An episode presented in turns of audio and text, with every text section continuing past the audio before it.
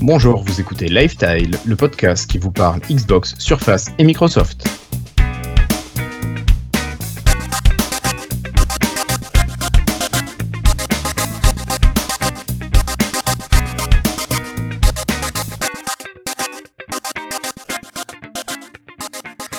Bonjour et bienvenue, vous écoutez Lifetile, c'est l'épisode 163 et nous sommes le jeudi 10 octobre 2019.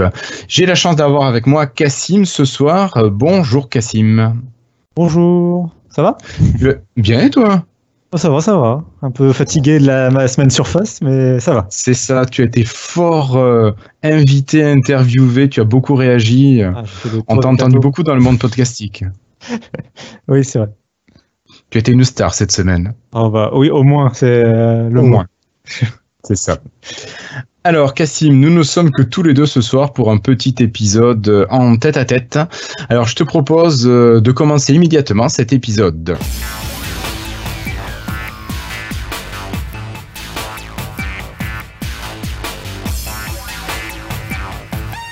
Allez, alors première information, euh, il y a eu beaucoup d'annonces chez Microsoft, notamment à propos de départ, de mouvement de personnes. Et on va commencer à parler d'une première personne qui était importante plutôt dans le monde Microsoft Windows, c'est Donna Sarkar.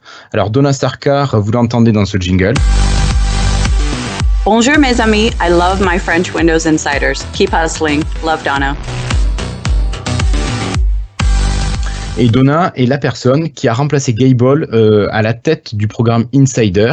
Est-ce que Cassim, tu peux nous rappeler en quelques mots en quoi consiste le programme Insider, s'il te plaît?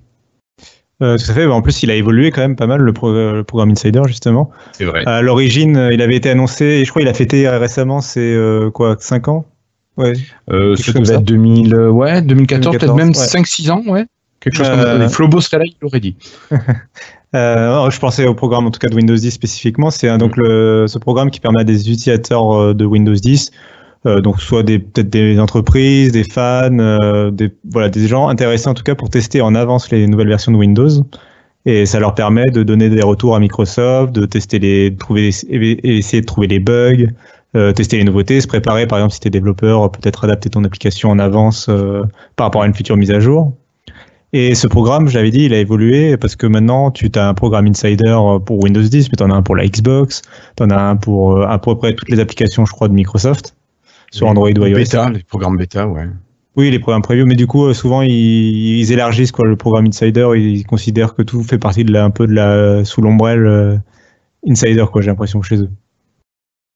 Euh, et donc, c'était effectivement Gable qui avait lancé le, le truc à la base et ça avait été repris par Donna Sarkar euh, il y a quelques années. Euh, et, euh, et, elle avait vraiment donné un ton plus généraliste au programme Insider, essayer de le rendre plus accessible et je pense plus divertissant pour les gens peut-être et peut-être un peu moins technique. En tout cas, c'est comme ça que beaucoup de monde l'ont ressenti parce que tu avais plus d'événements, elle a essayé de faire plus d'événements à, travers le monde euh, pour essayer de réunir les fans de Windows essayer de créer euh, de l'événementiel autour de, de Insider et de créer vraiment une image de marque avec le, fameux Chat Ninja par exemple, ce genre de ce genre d'éléments quoi et avec euh, et par contre les éléments techniques, le côté euh, peut-être un petit peu moins approfondi qu'à l'époque de Game Hall où Game Hall des fois détaillait très précisément techniquement ce que Microsoft était en train de faire euh, pour Windows 10. Après, je ne saurais pas dire si c'est vraiment une, un changement de direction bah, par Donna Sarkar ou si c'est tout simplement parce que Gable les instructions étaient différentes, ouais. Peut-être les instructions étaient différentes, puis Gable était là au début de Windows 10 quand il y avait les fondations justement qui étaient en train de retravailler et qui demandait peut-être plus d'explications. Euh, maintenant que le système est quand même bien rodé et que les mises à jour, on le voit quand même, contiennent peut-être moins de nouveautés par rapport à avant, bah, il y a peut-être moins de choses aussi à dire et donc c'est peut-être plus intéressant de créer autre chose autour de, du programme Insider. Ce qu'elle faisait, je pense, bien sur, sur ces sujets-là. En tout cas, du coup, elle quitte euh, le programme, mais elle quitte pas Microsoft. Et non, elle va s'envoler. exactement, euh, comme Mary Poppins, un peu. elle a pris son parapluie et elle va dans les nuages puisqu'elle va cloud sur Azure. Voilà, rejoint Azure. Euh, le disons que c'est un peu l'équivalent du CDI chez Microsoft. Je pense que c'est une fois que tu es dans la maison, euh, dans la division Azure, tu es, en sécurité. quoi. C'est ça. Ouais, il y a, y a peu de chances quand même que tu te fasses licencier si tu bosses chez Azure. C'est quand même un domaine qui a le vent en poupe. Chez Microsoft. Mais par contre, du coup, Chez ça veut dire oui. euh, qu'il n'y a pas de remplaçant, par contre, à la tête du programme euh, Insider pour le moment. Je crois qu'on avait demandé à Flobo de postuler, non, pour prendre la tête du programme Insider. C'était une idée. Notre camarade Flobo qui n'est pas là ce soir, mais je pense qu'il a intérêt à postuler. Ce serait la meilleure, le meilleur moyen, je pense, pour avoir, pour détecter les bugs le plus rapidement possible, puisque là, il y, aurait- il y a presque, après, ce serait peut-être trop Il n'y a même plus besoin d'Insider. C'est ça, il y aurait peut-être plus besoin du programme Insider en fait, et là ça risque d'être problématique. Quoi. Du coup, pour l'instant, euh, il y a, je ne me rappelle plus de son nom, mais il y a quelqu'un qui va faire, euh, euh, il y a quelqu'un qui va faire l'intérim en attendant le remplaçant définitif de ou la remplaçante définitive de Donna Sarkar. Mais euh, donc il y a quelqu'un en intérim, mais le, pour l'instant le poste est vacant. Donc ça, je- par contre, j'ai trouvé ça un peu étrange d'annoncer euh, un départ comme ça euh, sans avoir déjà prévu le remplaçant. Ça donne l'impression que le départ a été fait un peu soit précipitamment, soit que le poste de chef du programme Insider n'intéresse pas forcément énormément de monde Beaucoup en interne. ouais. C'est ça. Je suis assez d'accord avec toi. Bon, on verra bien ce qu'il en est, on verra comment ça évolue euh, par la suite. On peut que spéculer, on sait pas. Là, on- là on- après, Non. on sait pas en vrai. hein, Ce qui s'est passé on ne sait pas encore. Alors là, on parle d'un départ, d'une mutation, en tout cas, d'un changement de, de service à l'intérieur de chez Microsoft. Si on passe en France, on repartira aux États-Unis tout à l'heure. En France, on a l'arrivée d'une personne, d'une dame qui s'appelle, si je dis pas de bêtises, Ina Gelberg, au poste de responsable de, Micro, de Xbox France. Euh, Alors, ouais, tout à fait. Qui est cette personne et qu'est-ce qu'on peut euh, en apprécier de l'arrivée de cette dame? Alors, je connais moins euh, l'organigramme de Microsoft France, mais ce que je peux dire, c'est qu'elle travaillait déjà dans la maison Xbox France depuis plusieurs années avec euh, Oui. Hugo Vra, qui était l'ancien directeur de Xbox France. Et, euh, et donc en fait, elle le remplace euh, donc à la tête de Xbox France. Lui, il a quitté l'entreprise, il, il me semble. Et euh, le- la raison pour laquelle je voulais principalement mentionner euh, cette nomination, bon, en dehors du fait que c'est une, nomination importante quand même, c'est euh, Oui. un poste clé pour, enfin c'est la, la tête d'une division, même si c'est la division locale française, c'est quand Ouais. même la tête d'une division. Et le fait que je voulais mentionner, c'est aussi parce que c'est quand même une femme et que le, le jeu vidéo manque cruellement encore, le domaine du jeu vidéo manque encore cruellement de profils euh, féminins importants, de Féminin. postes clés, voilà, comme ça, justement, de, de patron de division, patronne de division, du coup. Euh, et euh, on en a quelques-unes, mais euh, ça manque toujours et c'est important, c'est le genre de nominations qui sont importantes pour euh, faire avancer, euh, justement, euh, je pense, euh, bah, le, le droit des femmes en fait dans le dans le milieu. C'est en plus c'est un sujet quand même qui est assez important euh, et qui est devenu vraiment important au cours des dernières années euh, dans le domaine du jeu vidéo en particulier et dans plein de domaines évidemment, mais euh, celui du Dans- oui, hein. celui du Oui, jeu vidéo a connu son, son scandale avec le Gamergate en fait euh, euh, les, ces dernières années. Oui. Et euh, bon, voilà, je préfère, je, on va pas forcément revenir sur ce sujet en, en détail, mais euh, du coup, voilà, je voulais mentionner. Je pense que c'est important. Après, c'est pas, je veux pas la résumer juste au fait que c'est une femme. euh, par ailleurs, hein, c'est euh, comme j'ai dit, elle travaille euh, au sein de Xbox France quand même depuis plusieurs années. Euh, c'est elle qui avait, euh, c'est euh, sous sa tutelle, enfin déjà avec sa participation en tout cas que Xbox avait lancé en France des, des euh, programmes de- d'accessibilité avec la, leur manette adaptative. euh, ils ont créé. euh, je dis pas que la manette adaptative a été créée en France, mais ce que je veux dire, c'est qu'elle a vraiment. C'était aussi. euh, c'est Xbox France Elle a qui a été vraiment. travaillée ici en partie. Ouais, euh, en tout cas, Xbox France a vraiment travaillé le sujet de l'accessibilité du jeu vidéo avant même que la manette accessible soit annoncée. C'est ça que je voulais dire. Donc c'était vraiment un sujet déjà important de leur part et euh, c'est un truc sur lequel elle a participé par exemple. Ok. Alors moi j'avais une question, Cassim, euh, pas en lien avec euh, cette dame, avec euh, Ina Gelberg, mais je me demandais quel est le pouvoir d'une division de Xbox qui n'est pas la division Corp. Euh, Qu'est-ce que Xbox France en fait a comme pouvoir? Alors à l'époque on avait Xbox qui s'occupait de tout ce qui était musique.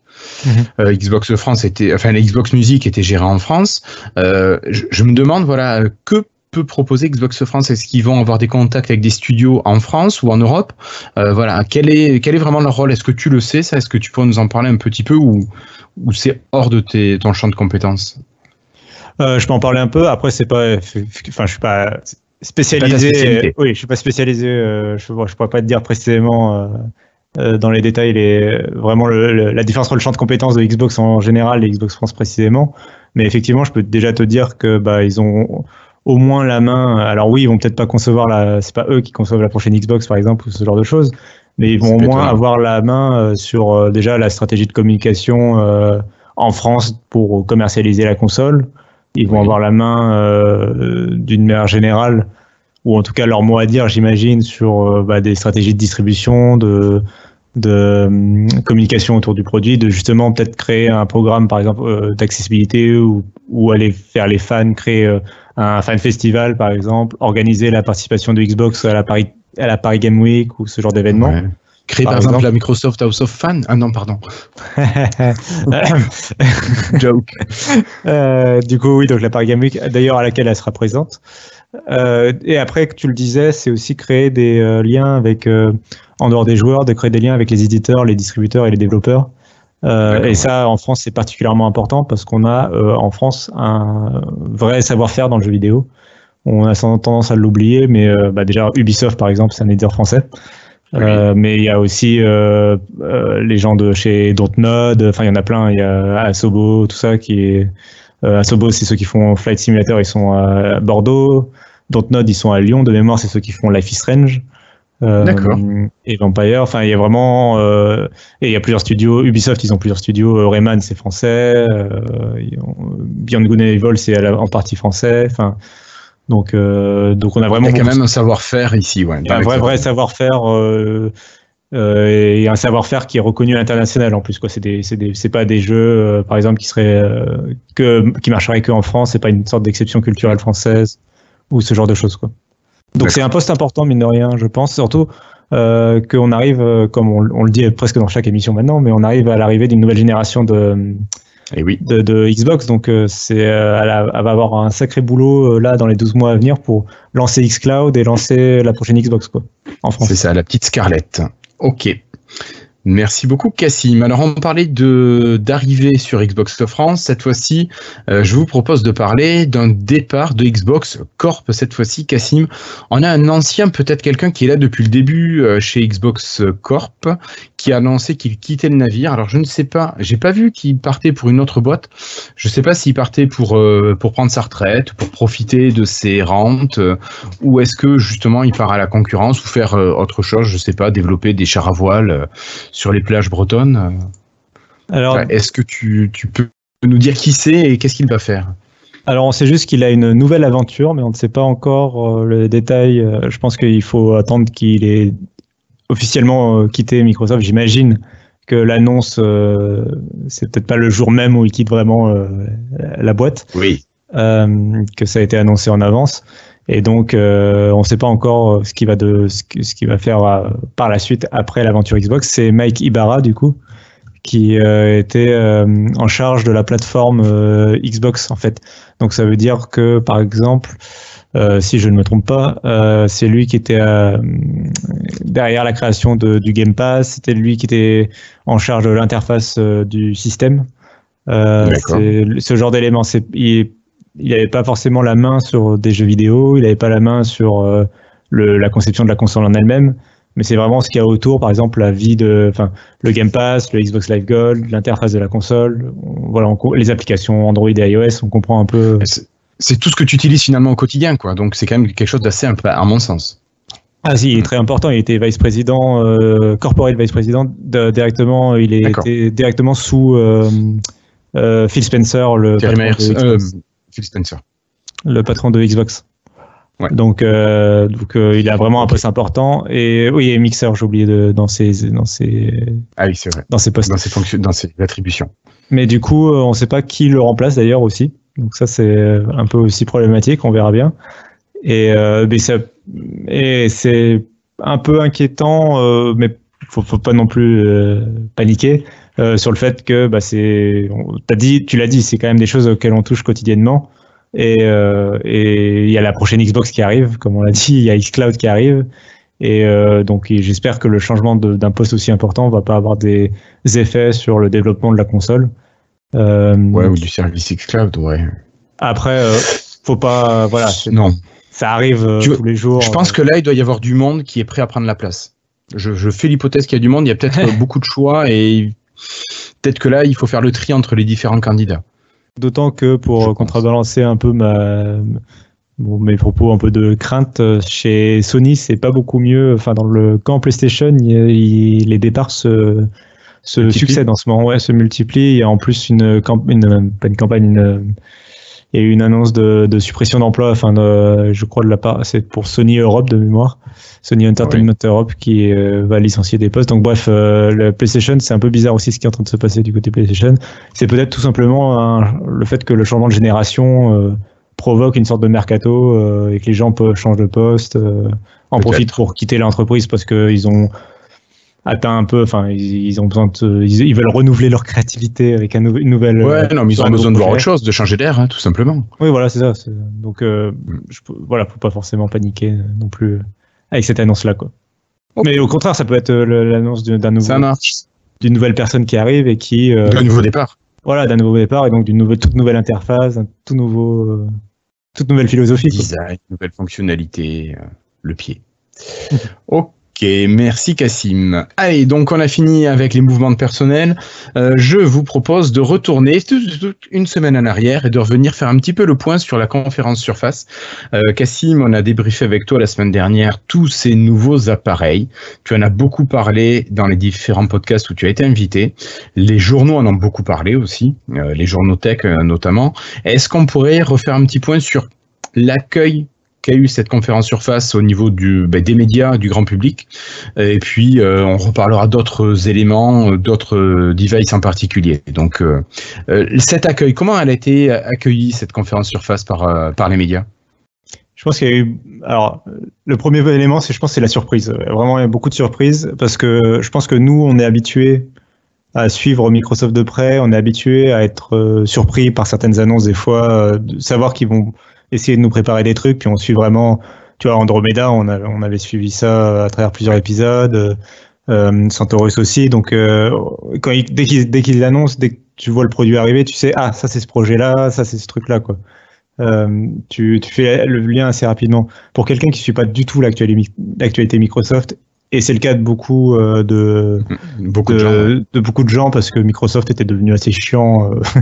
Euh, alors déjà, d'une manière générale, Microsoft était devenu assez chiant au moment où l'iPhone et Android sont arrivés et euh, où Google et Apple ont gagné toute la hype.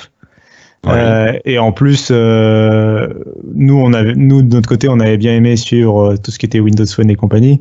Euh, mais après ça, euh, bah, même nous, on a eu un peu le, désert- le désert euh, d'annonces quand les, certains produits grand public ont fermé et que euh, Microsoft s'est tourné vers l'entreprise. Bah, c'est encore plus vrai pour quelqu'un qui... Nous, on est resté en étant fan et en étant tu vois, proche du truc.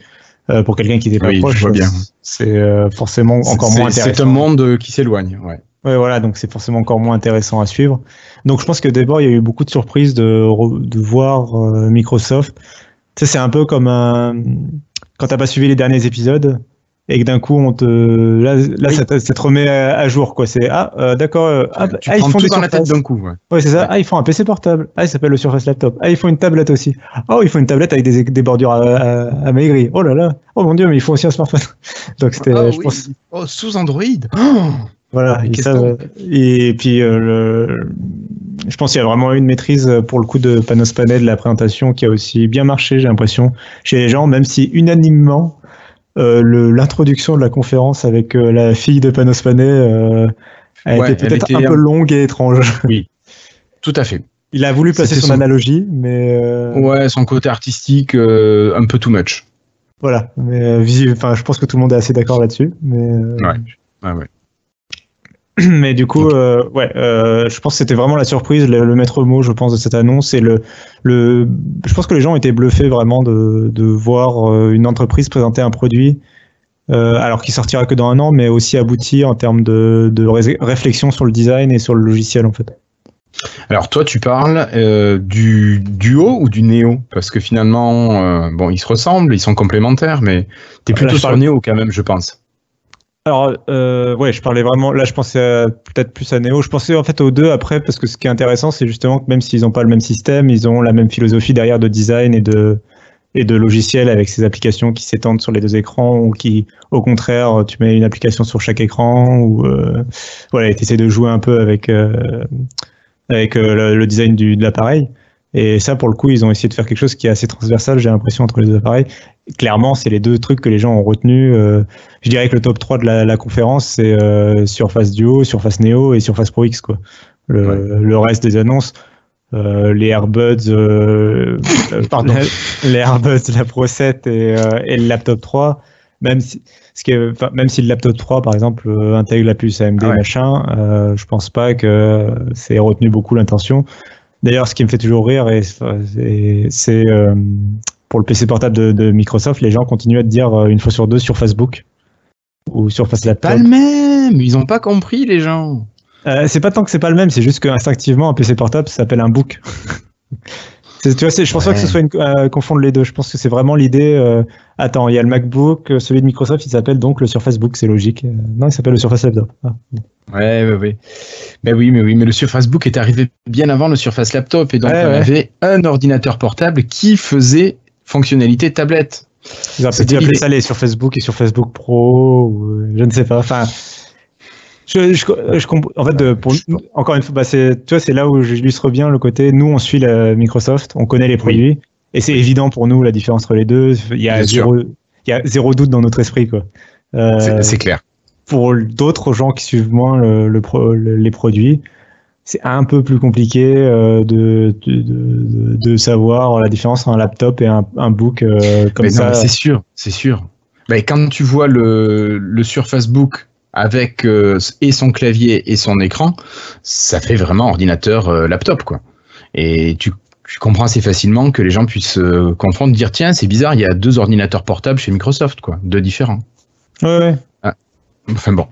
Mais en tout cas voilà, mais c'est ouais sur la, la, la, réception, je pense c'est vraiment la surprise et le et être bluffé quoi. Je pense quand même. Enfin effectivement les, les gens ont été assez impressionnés. J'ai vu que quelques journalistes pas être contents. Euh, ah ouais, euh, ouais bah, On veut des noms, je veux des noms.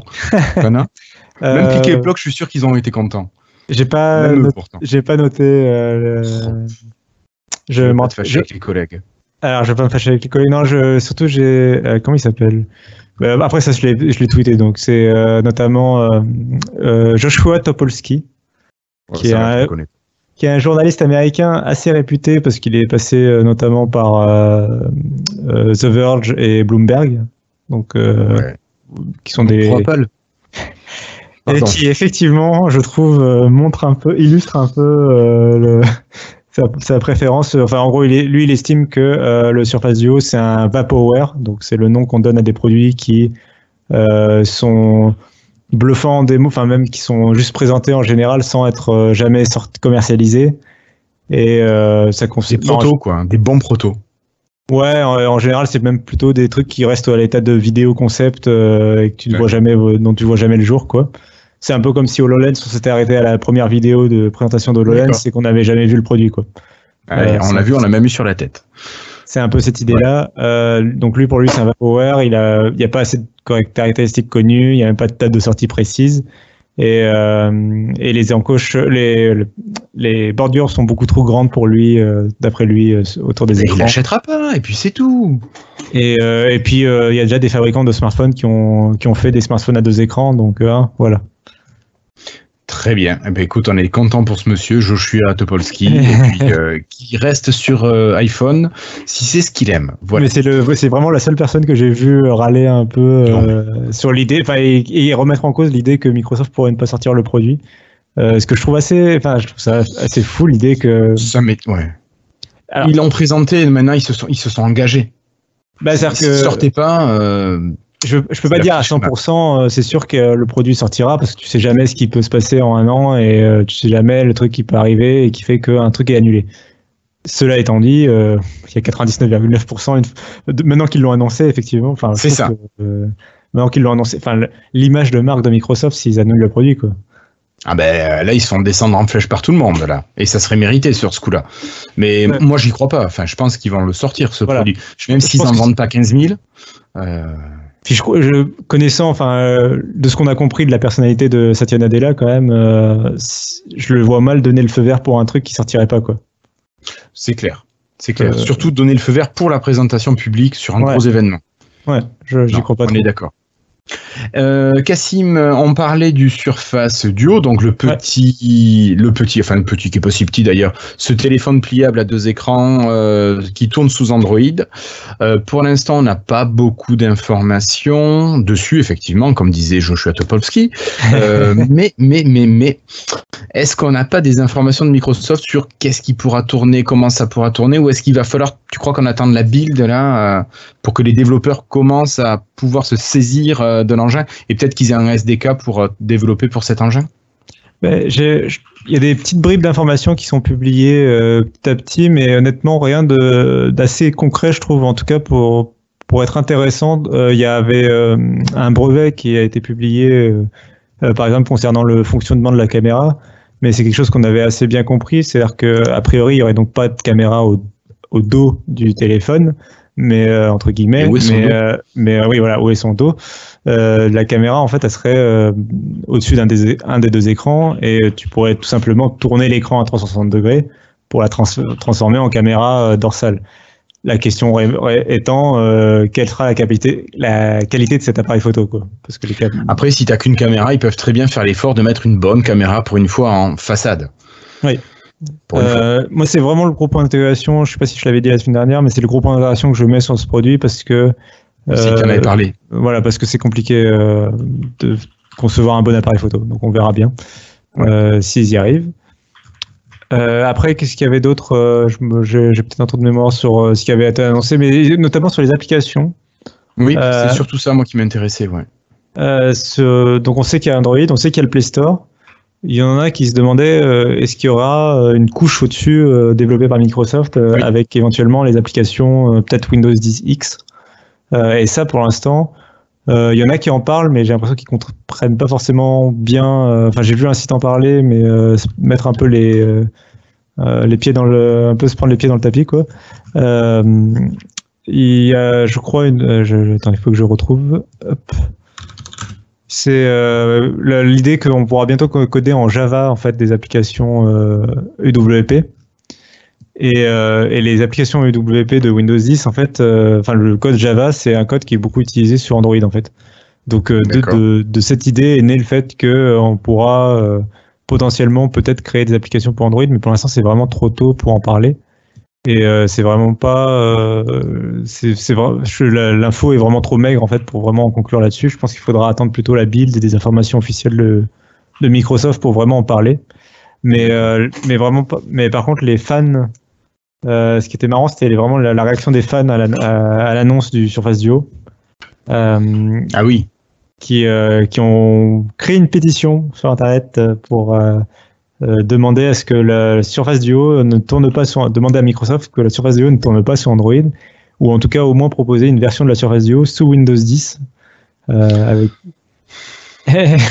Et là, on sent, les, on sent les 50 fans qui n'ont pas encore lâché Windows Phone euh, et qui veulent absolument, enfin qui n'ont pas lâché l'idée que Microsoft allait passer à autre chose que Windows Phone et qui veulent absolument leur, leur appareil, leur Windows mobile, leur Surface Phone sous Windows Phone. Quoi.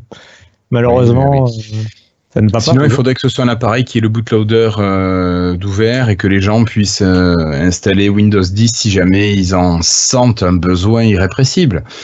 Mais le, pro enfin, le problème, non, si tu si as un Windows sur lequel tu peux tout mettre, effectivement, tu as toutes les applications, tu as tous les programmes que tu peux imaginer. Sinon, tu es obligé d'avoir les applications Android et le choix de Microsoft me semble être le plus pertinent et le plus léger sûrement à mettre en place. Enfin, Bah, c'est ça, en fait, mais- Le- en plus, là, je viens de penser à un truc tout simple, c'est que le Surface Duo, il tourne sur une plateforme ARM comme tous les smartphones Android, euh, et pas sur un processeur Intel, et que Windows 10 X, le, donc l'OS de Surface euh, Neo, Néo. Et ouais, il est euh, en Intel. Et ils ont bien insisté sur le fait que il ne sera proposé que avec des processeurs Intel pour le moment. Il n'y a pas de version ARM euh, ou de Windows Ouais. 10 ARM X par exemple. Ouais, oui. Il n'existe pas. Et donc euh, ce serait pas possible. Enfin, sauf une grosse adaptation, a priori, ça ne serait pas possible d'installer euh, cette version de Windows 10 euh, pensée pour des tablettes sur le petit Surface Duo. euh, petit, euh, en tout cas avec un écran plus petit que le Surface Neo. Oui. quoi. Ouais, ouais, ouais. Ok. Bon. Euh, je pense qu'on a fait le tour euh, sur ce retour euh, de l'événement Surface. Moi, je te propose de laisser tout ça de côté et puis de passer à la Xbox. Alors, on a eu quelques nouveautés qui ont été annoncées, Cassim, je crois, dans le Game Pass. Donc, le Game Pass, c'est l'abonnement que vous pouvez prendre auprès de Microsoft qui vous donne accès à un catalogue de 200 jeux. Je crois que maintenant on a 200 jeux qui sont accessibles pour certains uniquement sur Xbox, pour certains uniquement sur PC et pour euh, un certain nombre d'entre eux sur les deux plateformes. Donc c'est quand même un truc assez sympa et qui coûte 9,99 je crois par mois. Et pour l'instant je parle bien que du Game Pass sans le Game Pass Ultimate. Ça c'est pour ajouter les fonctions de Xbox Live Gold. Alors Cassim, je te donne la parole. Qu'est-ce qu'il y a dans ce Game Pass qui arrive ce mois-ci? Ouais, alors déjà, avant que j'oublie, euh, il y a dans ce, ce mois-ci, il y a la possibilité d'acheter des boîtes de Kellogg's. Je ne sais pas si tu as vu se passer ah ça. oui, c'est vrai. C'est qui qui en a parlé? C'est toi qui en a parlé sur euh, Twitter Je, c'est possible, mais ça m'a fait tellement rire comme information. Enfin, c'est dingue. Enfin, Alors, je ne sais pas si vous avez suivi, mais Microsoft veut vendre le Xbox Game Pass et veut que tout le monde soit abonné au Xbox Game Pass. Au point où ils ont annoncé un partenariat avec donc le Kellogg's, euh, la marque de céréales, euh, pour qu'il y ait des boîtes de céréales en magasin. Euh, c'est Trésor, je crois, le, le nom du produit, euh, de, le nom du, des, des, des céréales. Euh, donc les trésors de Kellogg's qui pour dans la boîte il y aura un petit code alors je sais plus de un mois je crois ou de deux une semaines. semaine une semaine une semaine ok ouais. j'étais un peu trop généreux en même temps tu ouais. me diras avec pour le prix d'une boîte de, de, de, de céréales c'est peut-être logique franchement ça le fait hein euh, mais en tout cas, du coup, il y a une semaine. Euh, notez au passage que si vous êtes déjà abonné au service, c'est quand même normalement possible d'ajouter le code et il vous rajoute euh, le, la durée de l'abonnement à votre durée. Euh, donc, si vous êtes déjà abonné pour trois ans, par exemple, ça vous fait trois ans et une semaine. C'est toujours ça de prix. Si vous, êtes amateur de trésors de Kellogg's, cette. J'ai l'impression d'être dans une pub en fait quand je dis ça.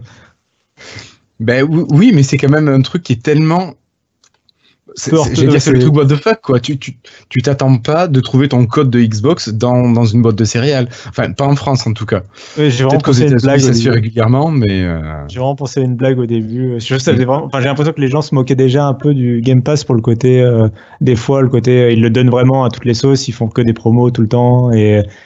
Et un peu comme la Xbox d'ailleurs, qui, qui, est souvent bradée à des, à des bas prix, il y a un petit côté, enfin, un côté rigolo des fois la façon dont ils essaient de vendre absolument le truc.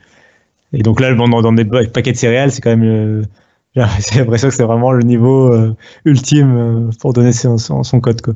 Bref, en tout cas, ouais. peut-être plus intéressant, c'est l'arrivée des nouveaux jeux dans le Game oui. Pass pour PC ce mois-ci en particulier. Alors, qu'est-ce que tu nous proposes? Alors, il y a la F1 2018. Alors, est-ce que tu es un fan de Formule 1 Alors, je l'ai été, mais il y a plus de 20 ans. Hein. Moi, il y avait encore un Prost qui courait et Ayrton Senna. Ils se faisaient la guerre tous les deux. Donc, Alors, tu vois, je... c'est vieux. Effectivement. Tu les connais même pas ces deux monsieur. Non, euh, si de nom quand même. quand même. Euh, moi, je suis resté à Schumacher. Je crois que c'est le seul nom que je connais. D'accord. Ouais. Je sais ouais, pas si c'est de la Formule 1. Il... Ouais, oui. Si, si, c'était la Formule 1, donc okay. c'est bon.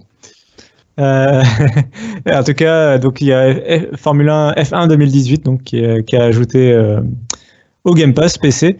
Donc ça, ce qui est intéressant, c'est toujours ça, c'est des jeux pour le pour le coup qui sont typiquement PC.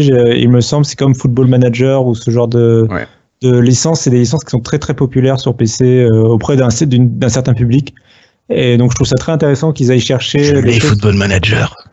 Non, mais du coup c'est intéressant. Je trouve qu'ils aillent chercher des trucs qui sont pas forcément euh, euh, bah, très hyper grand public. Ou hyper ouais. grand public en fait. Euh, ils, ils, restent pas dans du Halo, dans du euh, Gears et Forza quoi. Ils vont chercher un peu des trucs. J'ai l'impression qu'ils s'intéressent vraiment à ce que les gens aiment faire sur PC quoi.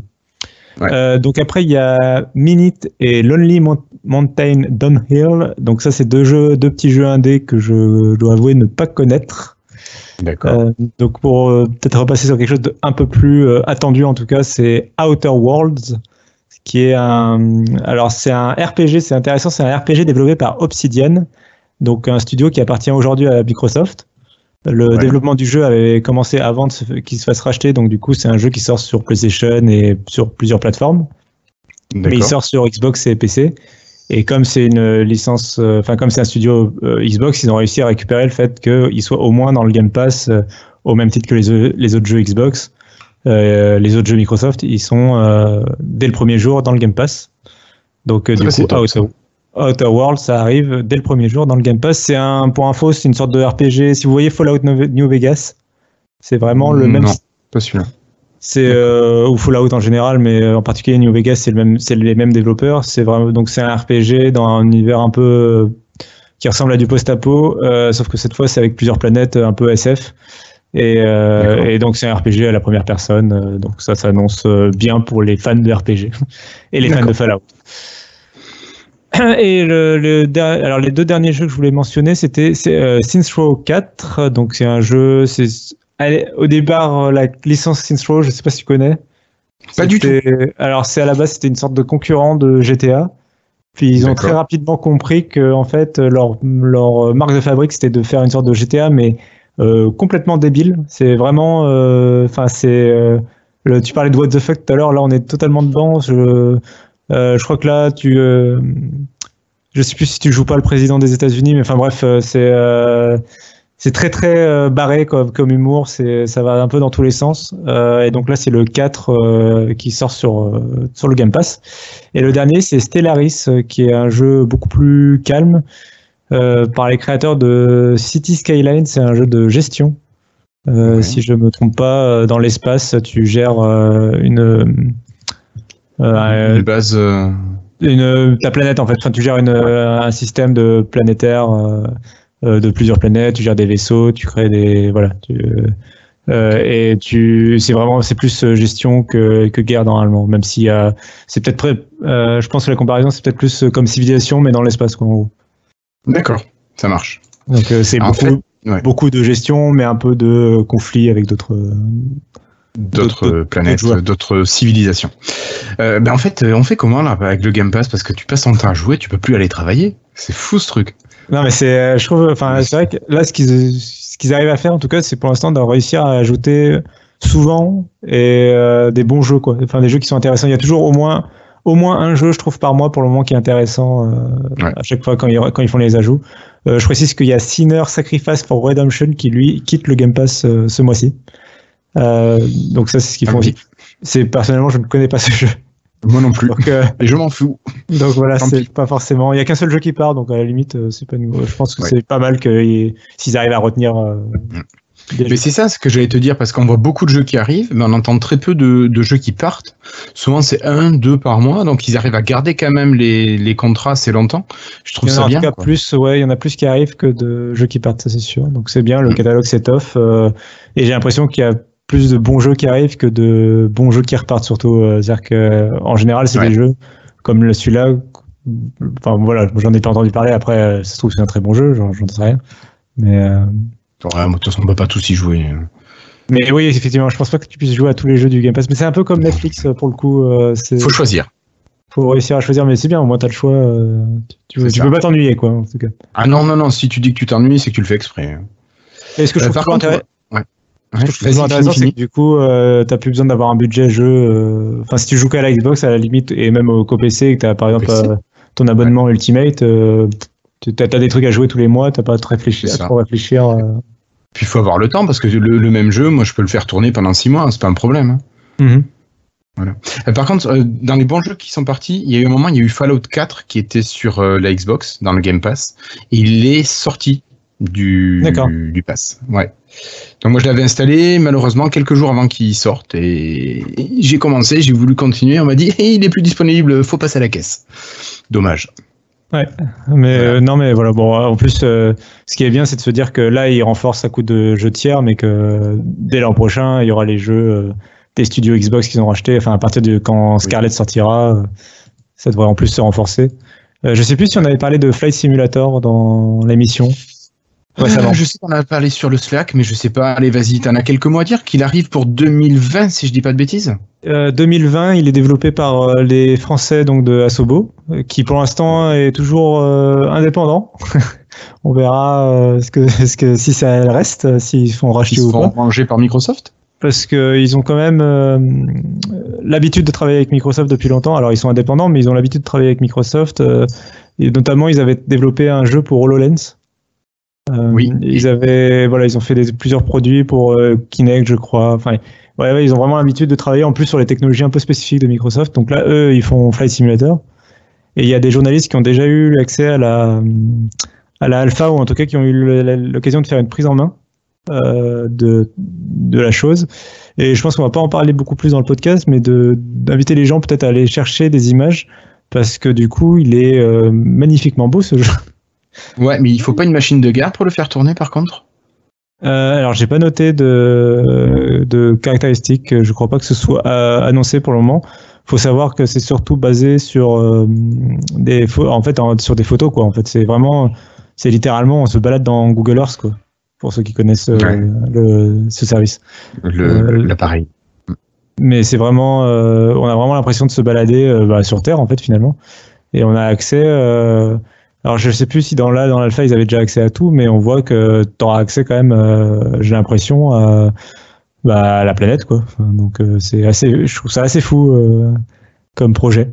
Euh, on sait pas du tout quand ça sort. C'est, je crois qu'il s'appelle, pour l'instant il s'appelle Flight, euh, Microsoft euh, Flight Simulator 2020. Donc euh, ça laisse imaginer que c'est l'an prochain, mais euh, mais bon, On on, verra. a vraiment pas d'idée et euh, je crois pas que si voilà il est annoncé quand même pour euh, pour Xbox One, mais euh, je trouve ça assez fou l'idée que ça puisse tourner sur Xbox One personnellement.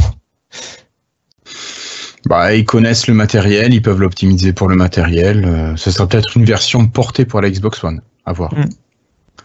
Voilà. Allez, une dernière info, Cassim. Alors, on en a parlé tout à l'heure avant d'attaquer ce podcast. Euh, tu m'as appris qu'il y avait une nouvelle fonctionnalité qui venait d'arriver sur la Xbox et sur Windows 10.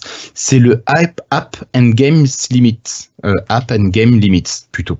Voilà. Alors, c'est un service qui vient se rajouter au compte famille finalement que vous pouviez avoir euh, sur euh, bah, avec votre compte Microsoft tout simplement et qui vous permettait d'être informé de ce que faisaient vos enfants. Donc les enfants dans votre compte famille, vous avez, vous pouvez mettre une limite de, par exemple, de 1 heure, 2 heures, 3 heures d'écran par jour. Vous pouvez choisir des heures, par exemple, entre 9h et 19h, les écrans sont autorisés, puis entre-temps, dès qu'ils se connectent, ça leur dit non, vous êtes en dehors du temps, donc ça marche pas. Et là, Cassim, donc il y a une nouveauté qui est arrivée, qui vient se greffer à ce compte famille, c'est donc ce fameux App and, App and Game Limits. Ah, J'ai du mal à le dire ce soir. Alors, en quoi ça consiste? Bah, comme le nom l'indique, ça permet de, en fait, de définir une limite pour euh, application par application ou jeu par jeu. Donc, ça se limite pas qu'à la, à, la Xbox. Euh, donc, par exemple, tu peux dire, euh, mes enfants, ils ont le droit qu'à deux heures de Netflix par semaine. Donc, je vais régler Netflix sur deux C'est pas heures. beaucoup. C'est pas beaucoup. Euh, mais bon, faut bien laisser la ligne pour euh, quand papa il regarde Netflix. Pour les parents, pour regarder euh, The Good Place. Exactement. Tous les vendredis. Saison 4 Exactement. Et donc, euh, donc, tu règles la limite. Et ce qui est très intéressant, et ça va très bien avec la stratégie de Microsoft, c'est que cette limite, en fait, elle s'applique à la Xbox One, mais elle s'applique aussi à Windows 10 et à Android. Alors, Android avec le Microsoft Launcher. Donc, j'imagine que c'est euh, le but étant que euh, c'est le Microsoft Launcher qui te définit si tu peux lancer ou non une application. Mais du coup, mais du coup, je trouve ça vraiment intéressant. L'interface a l'air vraiment bien faite. Et effectivement, voilà, tu peux vraiment régler euh, jeu par jeu, euh, application par application, service par service, euh, le, le- le temps limite. et tu peux dire à des- que certaines applications, par exemple, sont totalement illimitées. Par exemple, si c'est des applications Interdite. ou, hein, ou totalement interdites ou totalement autorisées selon. Euh, euh, il donne le cas d'une application autorisée dans le cas où, par exemple, c'est une application nécessaire pour les devoirs à la maison. Et on sait que Netflix, par exemple, c'est ultra utile pour faire les devoirs à la maison. Ou pour ne pas les faire plutôt, je sais pas. à, à- à chacun de voir en fait, chacun aura sa réponse. Ok. Effectivement, moi je trouve que c'est une très bonne application, Cassim. Euh, je pense que je vais la tester là. Il y en a qui vont la subir cette semaine, voir sur les 15 jours qui arrivent. Je crois qu'ils vont te bénir. Tant pis pour eux. Mais vraiment, ouais, non, l'interface euh, telle qu'il la présente sur l'interface de gestion de compte Microsoft, est, euh, elle est vraiment intéressante parce que tu peux vraiment régler assez finement euh, combien de temps ils peuvent y jouer et entre sur quelle tranche horaire et euh, et t'as un, un comment dire un rapport de la dernière semaine, euh, enfin de, de- des usages en fait sur la dernière semaine quoi. Donc ça Alors c'est ça, c'est ce qui était déjà avec le compte famille, ça. D'accord. Mais c'est vraiment pratique, je trouve. Enfin ça, ça a l'air vraiment pratique. Ok. Voilà, voilà. Bon, bah écoute, je pense qu'on a fait le tour de cette euh, semaine d'actualité qui était quand même relativement légère après la, la grosse conférence qu'on a eue la semaine dernière. On peut pas Donc, avoir. euh, merci Cassim de m'avoir accompagné. Euh, bah, C'était un grand plaisir. Écoute, euh, bon ben on salue tous nos camarades qui n'étaient pas présents ce soir pour diverses raisons. Euh, et puis on vous donne rendez-vous la semaine prochaine pour l'épisode 164 qui sera sûrement un petit peu plus rempli d'actualité.